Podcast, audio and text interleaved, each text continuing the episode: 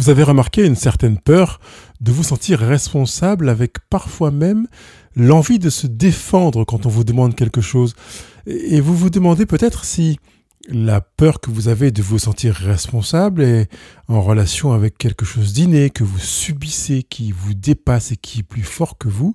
Je vous propose de répondre à ces questions et en même temps de vous donner quelques clés pour commencer à expérimenter le sens de la responsabilité en limitant considérablement les risques, quelque part en prenant du plaisir à être responsable. Je m'appelle Pascal Kionkion, votre coach thérapeute, praticien en relation d'aide et je vous accompagne semaine après semaine pour que vous viviez votre vie en mieux.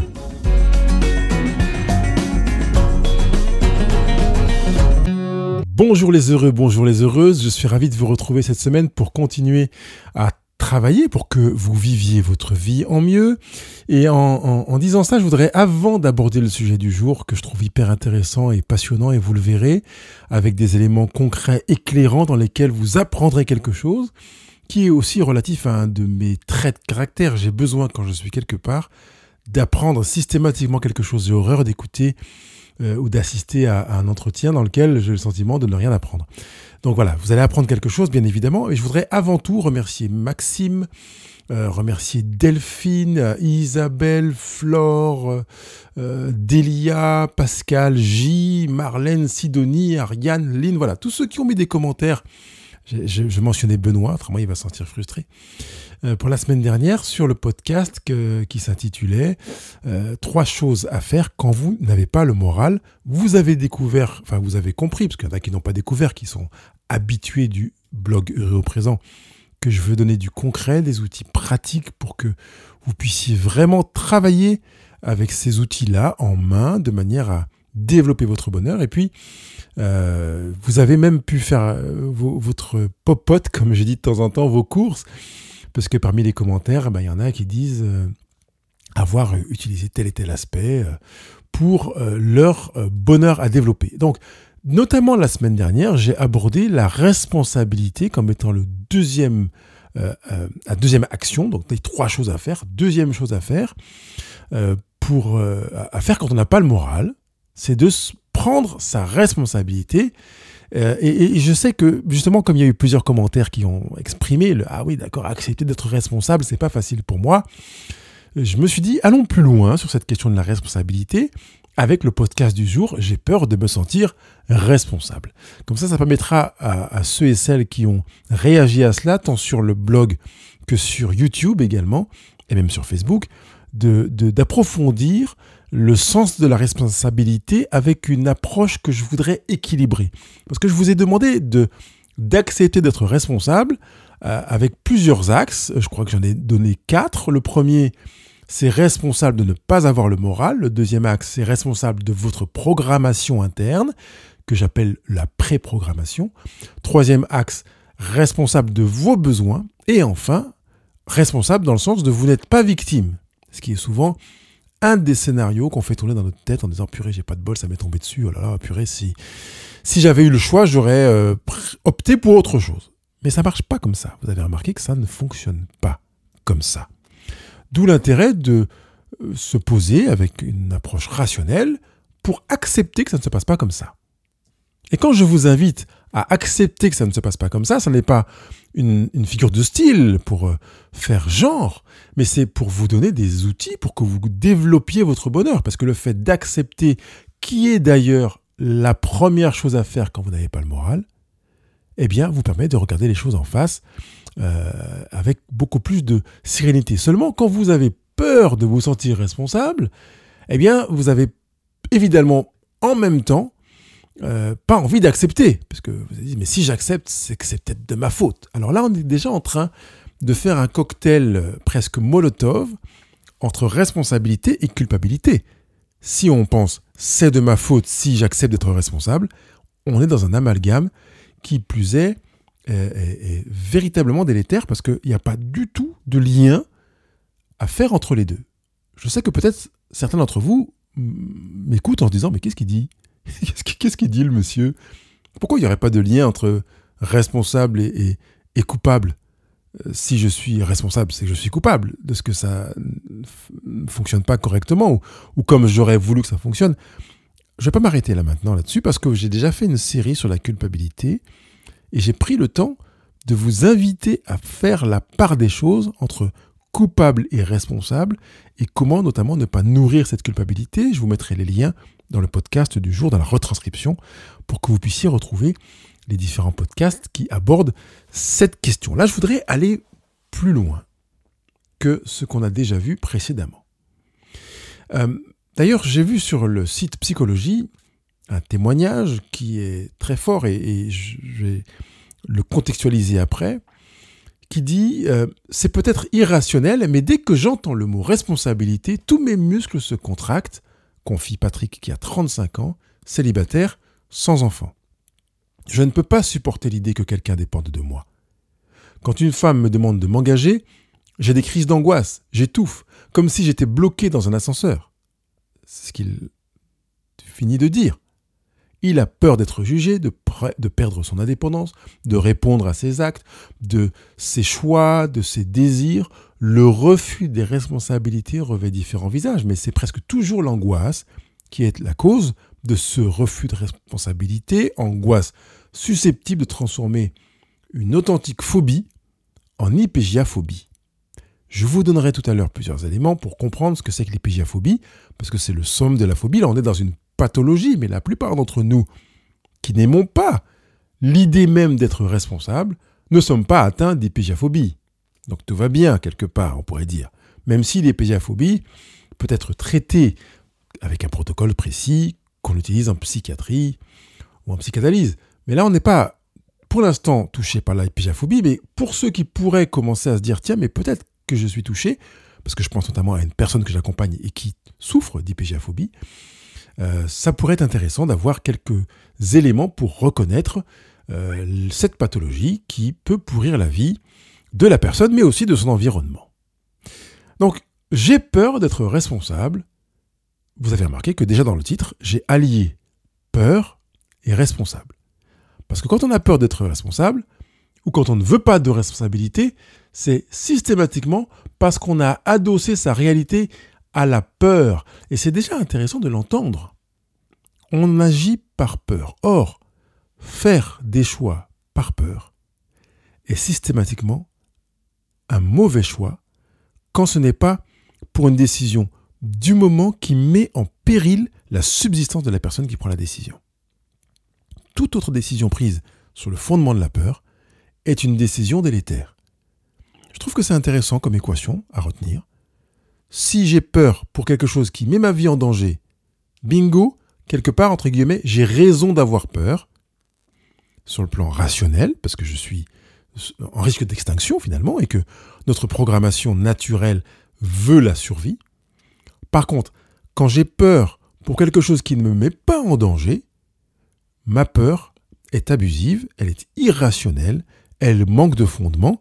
Quelque part, comme je le dis avec des personnes que j'accompagne, je joue mon Spielberg, c'est-à-dire que je projette un film où je fais tourner la caméra pour quelque chose qui n'existe pas, c'est de la fiction. Hein. On ne revient pas d'une salle de cinéma en se disant c'est la réalité. Non, forcément, on sait que c'est un film. Donc quand le film est terminé, qu'on sort de la salle, on n'a pas, euh, même que soit, quel que soit le film, mais je pense au film d'horreur, dont j'ai horreur d'ailleurs, c'est le cas de le dire, on se dit pas, oh là là, je vais rencontrer dans la rue un des personnages que j'ai vu dans le film. On sait que c'est un film, c'est clos, c'est terminé, parce qu'on a la maturité émotionnelle et l'intelligence de comprendre qu'on a euh, changé d'univers, on est revenu dans le réel, alors que le film était du virtuel.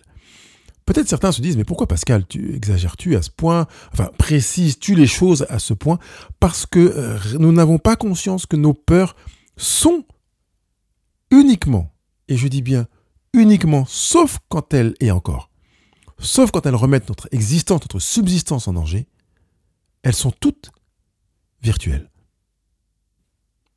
quasiment toutes. 95% de nos peurs sont virtuelles et nous construisons notre vie sur cette approche virtualisée, permettez-moi ce néologisme.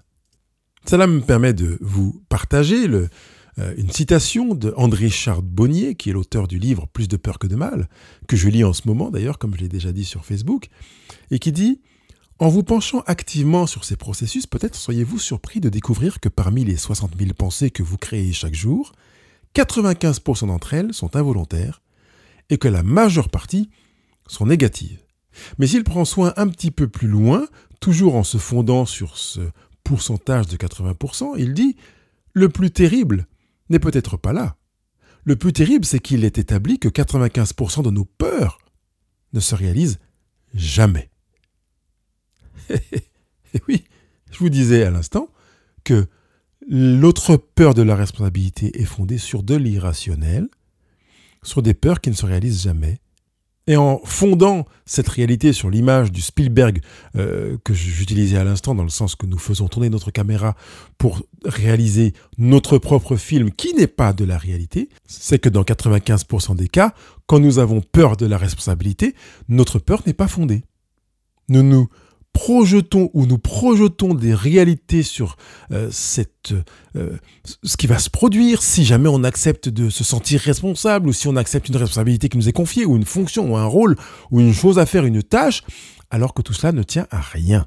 Nous, nous faisons des films. Je reprends l'expression que j'utilise plus communément sur Heureux au présent avec ceux que j'accompagne, nous nous racontons des salades. Alors le gros avantage de la salade, c'est qu'elle n'est pas chère. Le gros inconvénient, eh ben, c'est qu'elle n'est pas suffisamment nourrissante. C'est-à-dire que oui, on a des fibres, on a de l'eau, quelques vitamines et quelques antioxydants, mais on ne peut pas se nourrir que de salade. Si on a 95% de salade dans notre alimentation, on aura un problème d'équilibre alimentaire, voyez-vous.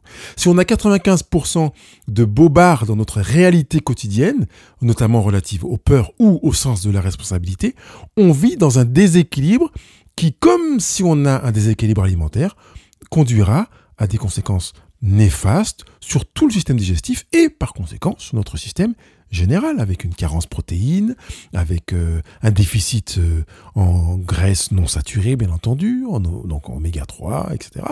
Et on peut s'amuser dans l'allégorie à aller aligner la suite des conséquences relatives à ce déséquilibre alimentaire. Si nous vivons dans ce déséquilibre fonctionnel, dans notre manière de vivre, nous avons des conséquences que nous avons à assumer en responsabilité. Alors, le paradoxe, c'est qu'on a peur de se sentir responsable. Par conséquent, on fait des choix responsables qui nous conduisent à devoir supporter en responsable les conséquences de nos choix. Mince alors. Bah oui, c'est le paradoxe. Autant donc prendre la mesure de sa propre responsabilité, de ses propres responsabilités, en cessant de faire tourner la caméra Spielberg, en cessant de se raconter des salades, pour être face à ces réalités en éduquant notre propre fonctionnement pour se défaire de la peur. Alors on va dire oui, mais moi, comme on dit certains chercheurs, je ne peux, pas, c'est plus fort que moi. D'ailleurs, Jérôme Kagan, qui a écrit La part de l'inné, qui a été publié chez Bayard en 1999, chercheur à l'université américaine de Harvard, met en évidence que près de 20% des individus présentent à la naissance des particularités neurochimiques qui les rendent hypersensibles au stress et à la nouveauté. Quelque part, ce sont des néophobes. Ils ont peur de ce qui est nouveau parce que ça génère chez eux une certaine angoisse. Et ce sont des personnes qui héritent d'une amygdale dans le cerveau, partie du cerveau qui commande et gère la peur, une amygdale qui est hyper réactive et qui s'affole à la moindre alerte. Est-ce que vous faites partie des 20% Vous pouvez comprendre que ben, la plupart du temps, c'est non.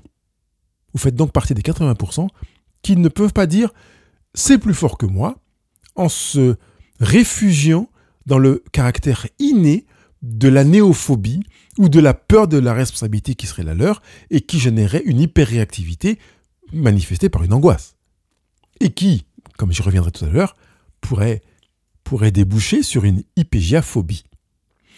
Donc, euh, on est Peut-être face à une question, serions-nous pas responsables d'avoir peur d'être responsables pour ceux qui sont innés? Mais seuls les 20% pourraient répondre à cette question. Est-ce que nous sommes responsables de ne pas être responsables d'avoir peur d'être responsables?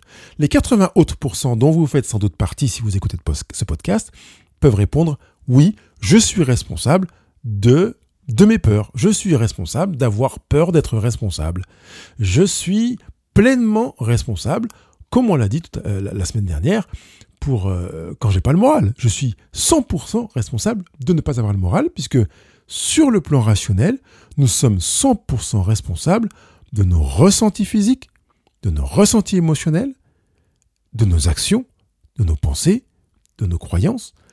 Et en même temps, je veux entendre que ce soit quelque chose qui soit inconfortable à entendre.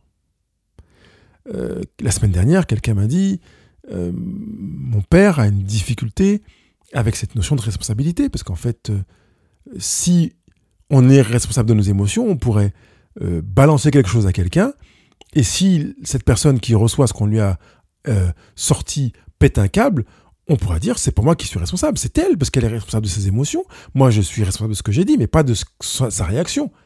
Donc on peut insulter quelqu'un, et s'il réagit mal, lui dire tu es responsable de ses émotions. Oui, c'est vrai. En même temps, connaissez-vous une, une réalité euh, qui euh, ne soit pas teintée d'inconvénients? Bah oui. On est responsable de ses émotions et on ne le sera pas moins parce que quelqu'un se décharge de sa propre responsabilité dans un comportement agressif, insultant, irrespectueux, qui fait qu'on sort de ses gonds, qu'on se sent blessé, frustré, prostré, euh, déçu ou en colère. D'accord? Ça ne change rien à la réalité. On peut être responsable de ses émotions malgré tout. Même si cette prise de conscience peut servir d'outil offensif pour d'autres personnes. Donc responsable de mes émotions, responsable euh, en soi, prendre conscience de sa responsabilité, c'est un gage de liberté. Quelque part, je pourrais vous dire, vous ne pouvez pas être heureux si vous ne prenez pas conscience de votre responsabilité. Je vais le formuler autrement parce que j'ai l'impression que ça fait conditionnel alors que ce n'est pas du tout ce que je veux exprimer pour être heureux, vous avez besoin de passer par la case de je suis responsable de ce que je vis. Je suis responsable de ce que je ressens. Je suis responsable de mes pensées, de mes croyances. Je suis responsable de mes valeurs. Dans le raisonnement qui euh, oppose ceux qui pensent que l'humain est pétri d'inné alors que d'autres estiment que l'humain euh, naît d'acquis, euh, je pense à euh, M. Cuche qui estime que la faim, le sommeil et, toutes ces choses-là seraient également informées par la culture, les réponses à ces besoins variant selon les sociétés. Il fonde son argument pour dire qu'il y a très très très peu d'innés. Toute recherche d'un comportement inné chez un être humain, poursuit-il, serait vouée dès le départ à l'échec. Rien ne serait purement naturel chez l'homme. Alors, ça demande à continuer à être prouvé, mais en même temps, bien des comportements que nous avons, que nous adoptons, et notamment un que j'ai utilisé euh, la semaine dernière, je crois, dans le podcast Trois choses à faire quand vous n'avez pas le moral, c'est l'attitude face au deuil. On a parfois euh, pris euh, une distance et, pas pris la mesure du fait que notre attitude qui consiste à être effondré, à pleurer et à regretter le défunt n'a rien d'inné. On est dans de l'acquis. Notre peur du loup euh, et de, de bien d'autres choses est liée à de l'acquis. Notre peur des responsabilités est attachée à l'acquis. Nous avons évoqué la préprogrammation la semaine dernière. C'est dans la préprogrammation évoquée la semaine dernière que se trouvent les raisons pour lesquelles on est responsable de la peur de se sentir responsable. Euh, peut-être pour vous aider un peu, et je vais vous encourager encore à aller vers ce livre que j'ai déjà recommandé dans des podcasts précédents, Les euh, cinq blessures qui empêchent d'être soi-même. D'ailleurs, il y a un podcast qui porte ce titre, dans lequel je vous présente le travail de Lise Bourbeau. Euh, vous pouvez comprendre avec plus d'aisance en lisant ce livre et, peut-être même en travaillant, en étant accompagné sur ce sujet, euh, la cause des peurs d'être responsable. Les cinq blessures que présente Lise Bourbeau sont le rejet, l'abandon, l'humiliation, la trahison et l'injustice. Intéressant de noter que dans la trahison, quand on a une blessure de trahison, on a le masque du contrôlant. Dans le masque du contrôlant que l'on choisit de construire, on va avoir une volonté de compenser en étant hyper responsable. Enfin, c'est une volonté, parce que dans la réalité, on l'est pas forcément, parce qu'on va trouver des stratagèmes pour dire que voilà, mais là, c'est pas notre faute, là, on a fait d'autre mieux, et trouver des moyens, et pas même raconter des salades. ses propres masques du, du, du, euh, contrôlant attaché euh, à la blessure de trahison. Donc, euh, allez écouter ce podcast et puis peut-être lire le livre, parce que je vous, recommande vraiment. il existe en livre audio et en livre papier. Je le dis sur audible.fr. Quelques outils pour commencer à voir baisser la peur de se sentir responsable. La première chose, elle a déjà été évoquée précédemment dans le podcast, c'est d'être conscient que systématiquement quand la peur de se sentir responsable émerge, c'est qu'on est en train de projeter quelque chose qui n'a rien à voir avec une réalité. Nous sommes l'auteur, nous sommes en train d'écrire, nous sommes en plein tournage sur un film qui ne correspond pas à la réalité. On est dans une prise de conscience, j'accepte que c'est moi qui projette ça, ce n'est pas vrai. Et on peut s'amuser, euh, on peut se fonder sur la chanson de Goldman, c'est pas vrai, voilà. Ce sont nos films. On se construit, on se fait des rêves ou des cauchemars comme on veut, mais c'est pas vrai. Si vous avez besoin de ce leitmotiv, de l'utiliser comme un mantra, dites-le vous, c'est pas vrai. Votre ami vous dit, mais te rends compte, euh, euh, quand t'as dit ça, euh, j'ai vécu ça et ça m'a fait ça, et vous commencez à sentir que dans votre tête, vous dites, bah c'est de ma faute. C'est pas vrai. Vous sentez que dans votre tête, vous vous dites, je suis responsable de ce qu'il ressent. Répondez à votre esprit, c'est pas vrai. Tu me racontes des salades. J'ai choisi de cesser de faire tourner la caméra comme ça. Ayez le courage et la lucidité de vous dire, c'est pas vrai. Ce n'est pas vrai. Deuxième élément auquel vous pouvez euh, penser quand vous sentez que vous avez peur d'être responsable, c'est qu'en réalité, c'est pas d'être responsable que vous avez peur, c'est de vous sentir jugé, rejeté, humilié, etc ça, ça s'adosse un peu aux, aux, blessures de Lise Bourbeau. Vous avez peur qu'en endossant la responsabilité, on vous juge ou on vous condamne, qu'on vous critique, qu'on vous réduise, qu'on parle mal de vous. C'est ça d'abord. Et quand vous commencez à prendre conscience de ça, vous réalisez que finalement, ça commence à être difficile si je vais là-dedans, parce que normalement je travaille ça en accompagnement, mais cette peur est irrationnelle d'abord, mais qu'en réalité, quand quelqu'un vous dit... Non, je ne vais, pas aller plus loin. Ce serait griller les étapes et, vous empêcher de bien comprendre le, processus qui permet de, sortir de cette étape. Mais il est déjà édifiant de comprendre qu'en réalité, vous avez peur d'être critiqué, vous avez peur d'être abîmé par ce que va penser l'autre. La troisième chose que vous pouvez commencer à mettre en œuvre et à travailler dans votre prise de conscience, c'est que vous avez peut-être peur de ce qui est nouveau parce que vous avez un sentiment de démaîtrise, un, manque de compétences, euh, euh, dire projetées, parce que vous ne savez pas, étant donné que c'est nouveau. Puisque c'est nouveau, ça veut dire que vous n'avez pas encore expérimenté cette situation. Il est donc légitime de la même manière de l'adosser à, ce mécanisme qui consiste à faire tourner la caméra. Donc vous avez une faible tolérance des émotions qui peuvent être considérées comme étant négatives, euh, et vous préférez rester dans ce que vous connaissez, dans votre bulle. Comme ça, vous avez le sentiment, et ça rejoint le point précédent, qu'il ne sera pas possible de vous critiquer, de vous réduire, de vous humilier ou de vous rejeter parce que vous êtes dans quelque chose que vous savez déjà faire et qui vous ne met pas en danger. Terminons avec euh, l'hypégiaphobie dont je vous ai parlé au début de cet entretien, qui touche Patrick, 35 ans, célibataire, sans enfant, et qui a peur des responsabilités parce que, précise-t-il, il a peur d'être jugé. Intéressant, on l'a évoqué tout, tout à l'heure. Peur de perdre son indépendance dans une relation conjugale, de devoir répondre de ses actes, de... Bref. Nous avons compris que l'hypégiaphobie est une pathologie. Donc je vous donne quelques symptômes qui peuvent peut-être vous alerter et vous encourager à faire une démarche auprès d'un médecin si vous repérez des symptômes euh, pluriels, parce que vous pouvez avoir euh, l'un ou l'autre ou plusieurs. D'accord? Donc voilà les symptômes de l'hypégiaphobie. Vous avez une accélération du rythme cardiaque, vous pouvez percevoir des tremblements, des difficultés respiratoires, des douleurs musculaires qui peuvent se produire à différents endroits du corps et parfois même avec des crispations musculaires. Vous pouvez avoir des nausées, une transpiration euh, qui augmente et qui s'accélère, que vous avez le sentiment de plus vous maîtriser. Vous pouvez ressentir aussi une fatigue soudaine, comme si quelque chose vous, vous tombait très fort dessus, comme une chape, et qui fait que vous avez le sentiment d'une forme de, de paralysie avec un besoin parfois de vous prostrer, de vous replier sur vous-même, comme pour vous protéger d'une éventuelle menace. Si l'un de ces symptômes vous concerne, ou si plusieurs d'entre eux vous concernent, s'il vous plaît, allez consulter.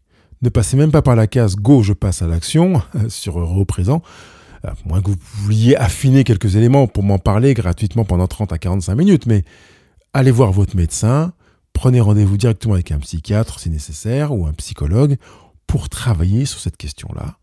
Euh, même si je vous ai dit tout à l'heure que j'accompagnais quelqu'un, la personne n'est pas venue vers moi en me disant qu'elle souffrait d'hypigiaphobie.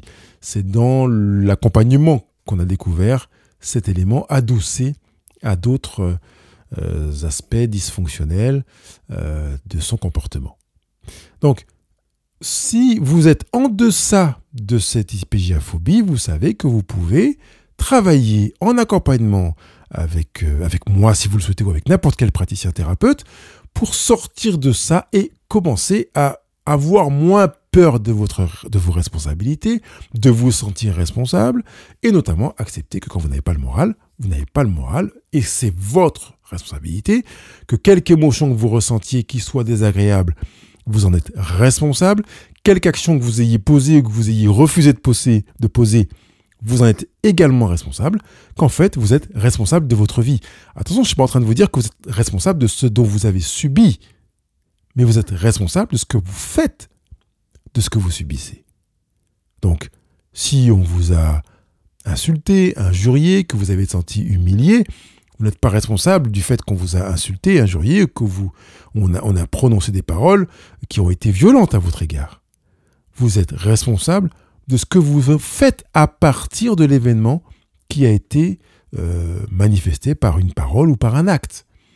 Donc, qu'on n'emmène pas les, les, pinceaux. Je vous renvoie, comme je l'ai dit tout à l'heure, vers les podcasts sur la culpabilité pour faire la distinction entre responsable et coupable de manière à ce que la frontière soit nette et que vous n'ayez plus à souffrir de ce malheureux amalgame.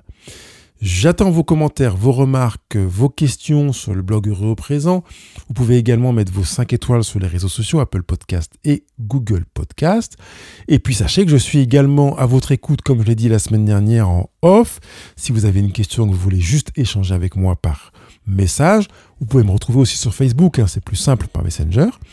Et puis, euh, bien sûr, euh, vous pouvez profiter de 30 à 45 minutes offertes. J'ai mis 30, mais généralement ça dépasse. Pour ça, je dis 30 à 45 minutes. Avec Go, je passe à l'action, qui se trouve tout en haut du blog Heureux au présent. Je prends le temps de vous écouter pendant 30 à 45 minutes et vous donner déjà des clés pour commencer à déverrouiller certaines choses qui vous permettront de commencer à évoluer vers votre vie en mieux. Il ne me reste plus que vous souhaiter une bonne semaine. Bye bye.